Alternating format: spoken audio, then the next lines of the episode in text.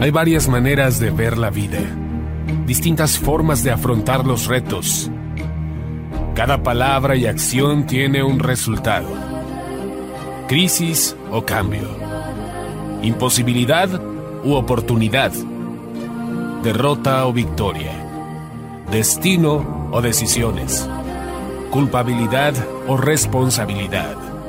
Mentira o verdad. Víctima o vencedor. La diferencia se marca en los pensamientos, las ideas y las acciones. Esto es Mensajes de Victoria con Marco Tulio Carrascosa.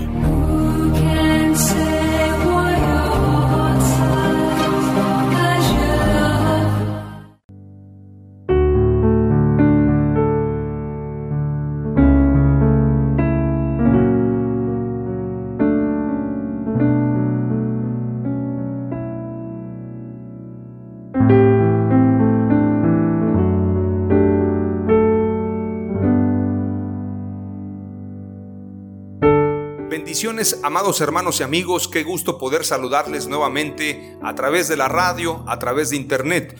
Hoy estoy llevándoles un nuevo episodio, pero ahora de una nueva serie, la serie La Paternidad de Dios. Esta serie tiene como enfoque hablar de Dios como Padre. Desde la creación, desde el Génesis, toda la escritura nos habla de Dios como Padre. Sin embargo, vamos a ir estudiando, analizando, cada una de las historias bíblicas. En la serie anterior hablamos acerca de los pactos, hablamos del propósito de cada pacto y cómo Dios tiene un propósito y tuvo un propósito desde antes de la fundación del mundo de enviar al Cordero que nos limpiaría de todo pecado. El Cordero que fue inmolado antes de la fundación del mundo. Es decir, cada pacto, cada promesa tiene que ver con el Mesías, tiene que ver con la salvación tiene que ver con la redención de la humanidad y de toda la creación. Ahora vamos a hablar acerca del carácter de Dios como Padre y cómo Él se ha manifestado a cada uno de los hombres de Dios, a cada uno de nosotros, y cuando Jesús viene, nos muestra el camino al Padre, nos muestra el carácter del Padre. Está comprobado a nivel psicológico, a nivel teológico, en este sentido también a nivel social, que la gente se identifica con Dios en la medida de sus padres. Es decir, si usted tuvo un padre que era muy rígido, un padre muy disciplinado, usted pensará que Dios es igual, un Dios muy disciplinado. Si usted tuvo un padre que lo trató muy fuerte, usted pensará que la vida, que Dios quiere tratarlo con mucha dureza. Los que tuvieron un padre bonachón, un padre buena onda, un padre que los llevaba a divertirse, a Disneyland, qué sé yo, a un zoológico, piensan que Dios quiere darles todas las cosas. Tiene mucho que ver con nuestra relación de padres e hijos, de hijos y padres. En este sentido, Dios quiere revelarse a nosotros y mostrarnos que su amor es más grande aún que el de nuestros propios padres. Yo en lo personal tengo una experiencia en el año 2016 tuve la pérdida de mi padre y todavía lo extraño. De hecho, hoy, porque siempre publico imágenes en mi página de mensajes de Victoria, buscando imágenes para publicar, encontré un anciano muy parecido a mi padre y parecía que lo estaba viendo de frente. Creo definitivamente que la ausencia de nuestros padres jamás será suplida, sin embargo, la escritura dice que el Espíritu Santo es nuestro consolador.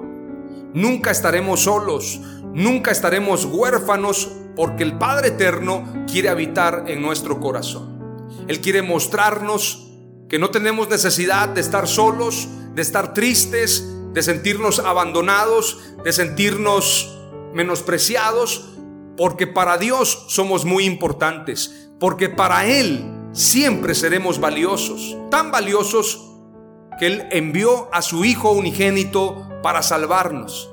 Dicho sea de paso, cuando la escritura habla del unigénito del Padre, que salió dentro de Él, en este caso, dice la escritura que salió de su seno. el Hijo del Padre que estaba en el seno del Padre.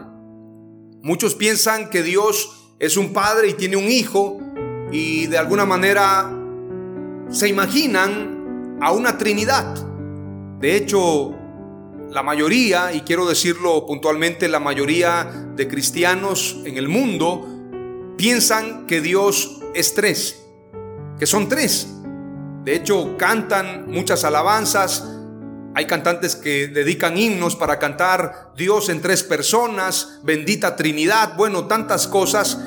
Pero pensamos, yo quiero preguntarle algo.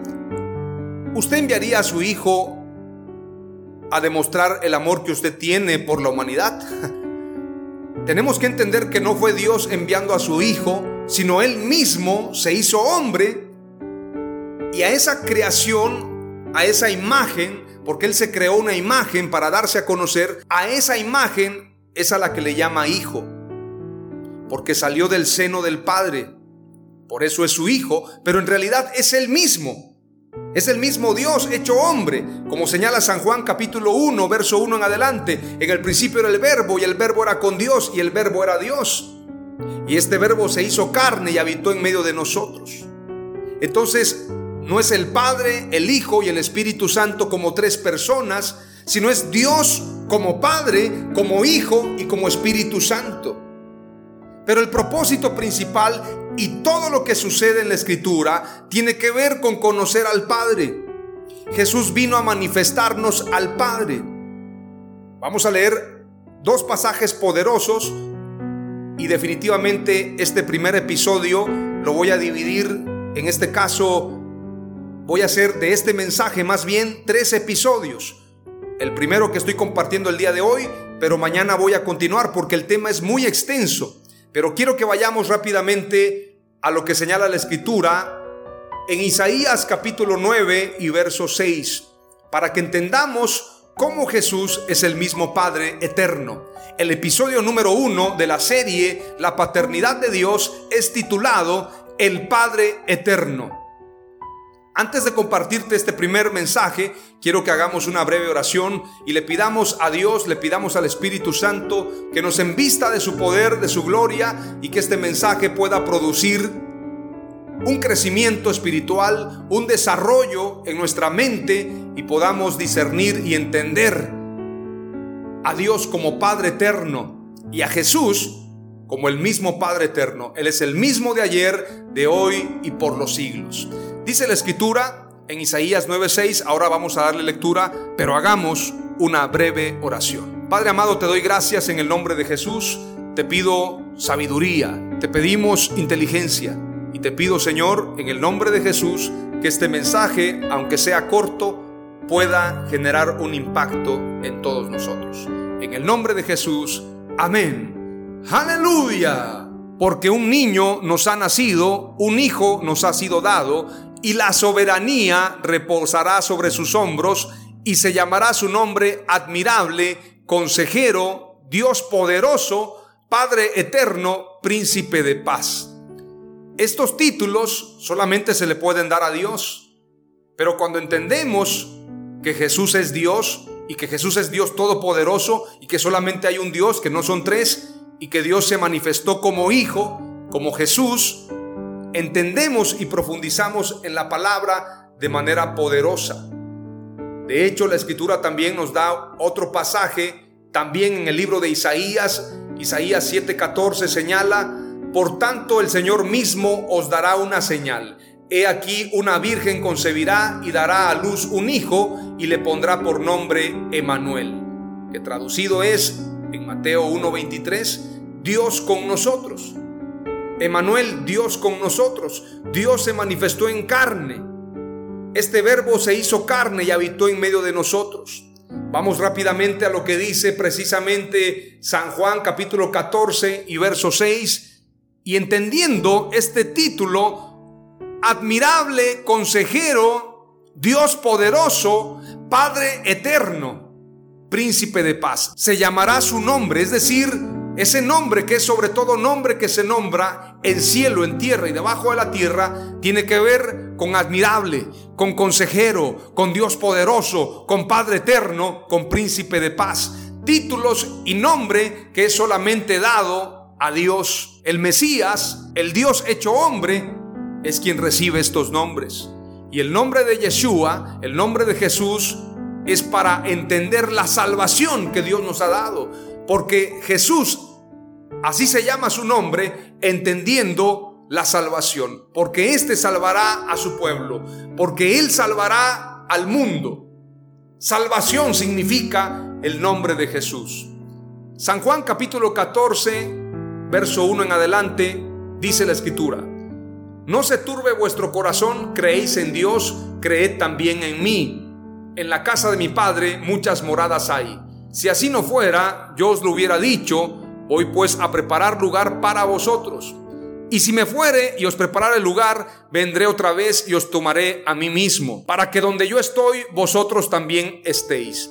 Y sabéis a dónde voy y sabéis el camino. Le dijo Tomás, Señor, no sabemos a dónde vas, ¿cómo pues podemos saber el camino? Jesús le dijo, yo soy el camino y la verdad y la vida. Nadie viene al Padre sino por mí. No dice la escritura nadie va al Padre, sino que dice nadie viene al Padre sino por mí. Y luego dice en el verso 7, si me conocieseis también a mi Padre conoceríais, y desde ahora le conocéis y le habéis visto. Ahí se revela a ellos, ahí se muestra a ellos como Padre. Felipe en el verso 8 declara, Felipe le dijo, Señor, muéstranos el Padre y nos basta. Jesús le dijo, tanto tiempo hace que estoy con vosotros y no me has conocido, Felipe. El que me ha visto a mí ha visto al Padre. ¿Cómo pues dices tú, muéstranos el Padre? ¿No crees que yo soy en el Padre y el Padre en mí? Las palabras que yo os hablo, no las hablo por mi propia cuenta, sino que el Padre que mora en mí, Él hace las obras. Creedme que yo soy en el Padre y el Padre en mí. De otra manera, creedme por las mismas obras. Porque las obras que Jesús hacía son obras de Dios. Caminaba en las aguas, ordenaba a los vientos que se calmaran y los vientos se calmaban, resucitaba a los muertos, maldecía una higuera y la maldecía de tal manera que la higuera se secaba, echaba fuera demonios. Nada era imposible para él. Dice la escritura en el verso 12. De cierto, de cierto os digo, el que en mí cree, las obras que yo hago, él las hará también y aún mayores hará, porque yo voy al Padre. Y todo lo que pidieres al Padre en mi nombre, lo haré para que el Padre sea glorificado en el Hijo. Si algo pidiereis en mi nombre, yo lo haré. ¿Quién lo hará? Jesús. ¿Quién lo hará? El Padre. Jesús vino a mostrarnos el Padre. Él es el Padre eterno, el príncipe de paz el Dios poderoso. Felipe dice, muéstranos el Padre y nos basta. Jesús le dice, ¿no crees que yo soy en el Padre y el Padre en mí? ¿Cómo pues dices tú, muéstranos el Padre? Quien me ha visto a mí, ha visto al Padre. Entonces Jesús está hablando directo, está declarándose a ellos. En este primer mensaje, en este primer episodio quiero compartirte tres palabras clave de este mensaje titulado El Padre Eterno. El episodio de mañana se va a llamar también El Padre Eterno, parte 2, y te voy a compartir lo que señala Isaías capítulo 9, del versículo 1 al versículo 6, y vamos a hacer una comparativa con Génesis 49 y con otros pasajes que nos muestran cómo se cumple la profecía en Jesús como Mesías, como Padre y como Dios hecho hombre. Entonces entendemos que el propósito de Jesús es revelarnos al Padre, mostrarse como Padre, hacernos sus hijos, porque la Escritura dice que a los que creyeron les dio potestad de ser llamados hijos de Dios. Por lo tanto, al ser hijos también somos herederos y tenemos un Padre. Lamentablemente hoy en día hay quienes quieren tomar el lugar de padre espiritual, pero ese lugar, esa honra, solamente le corresponde a Dios. Jesús dijo, a nadie llaméis Padre vuestro en la tierra, sino solamente a uno, a vuestro Padre que está en los cielos, porque Padre espiritual solamente Dios. Las tres palabras clave que te comparto de este primer episodio número uno, titulado El Padre Eterno, son Jesús es el Padre eterno, el mismo de ayer, hoy y siempre. Número dos, Jesús es Dios mismo hecho hombre para darse a conocer. Y número tres, Jesús vino a revelarse como Mesías y como Padre eterno. En el nombre de Jesús, amén. Aleluya.